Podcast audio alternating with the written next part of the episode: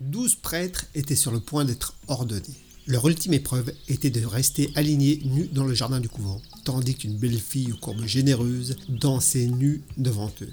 L'épreuve était simple. Chaque futur prêtre avait une clochette fixée sur le bout de son sexe. Et il était prévu que quiconque ferait sonner sa clochette pendant qu'elle dansait ne serait pas ordonné prêtre. La fille danse devant le premier, aucune réaction. Elle procéda ainsi le long de la rangée des candidats, avec la même absence de réaction, jusqu'au dernier, Carlos. Pauvre Carlos alors que la fille s'avançait vers lui en dansant. Sa cloche sonna si fort qu'elle se détacha et tomba devant lui dans le jardin. Confus et honteux, Carlos s'avança rapidement vers sa clochette et se pencha en avant pour la récupérer. Et c'est à ce moment-là que toutes les autres clochettes se mirent à carillonner.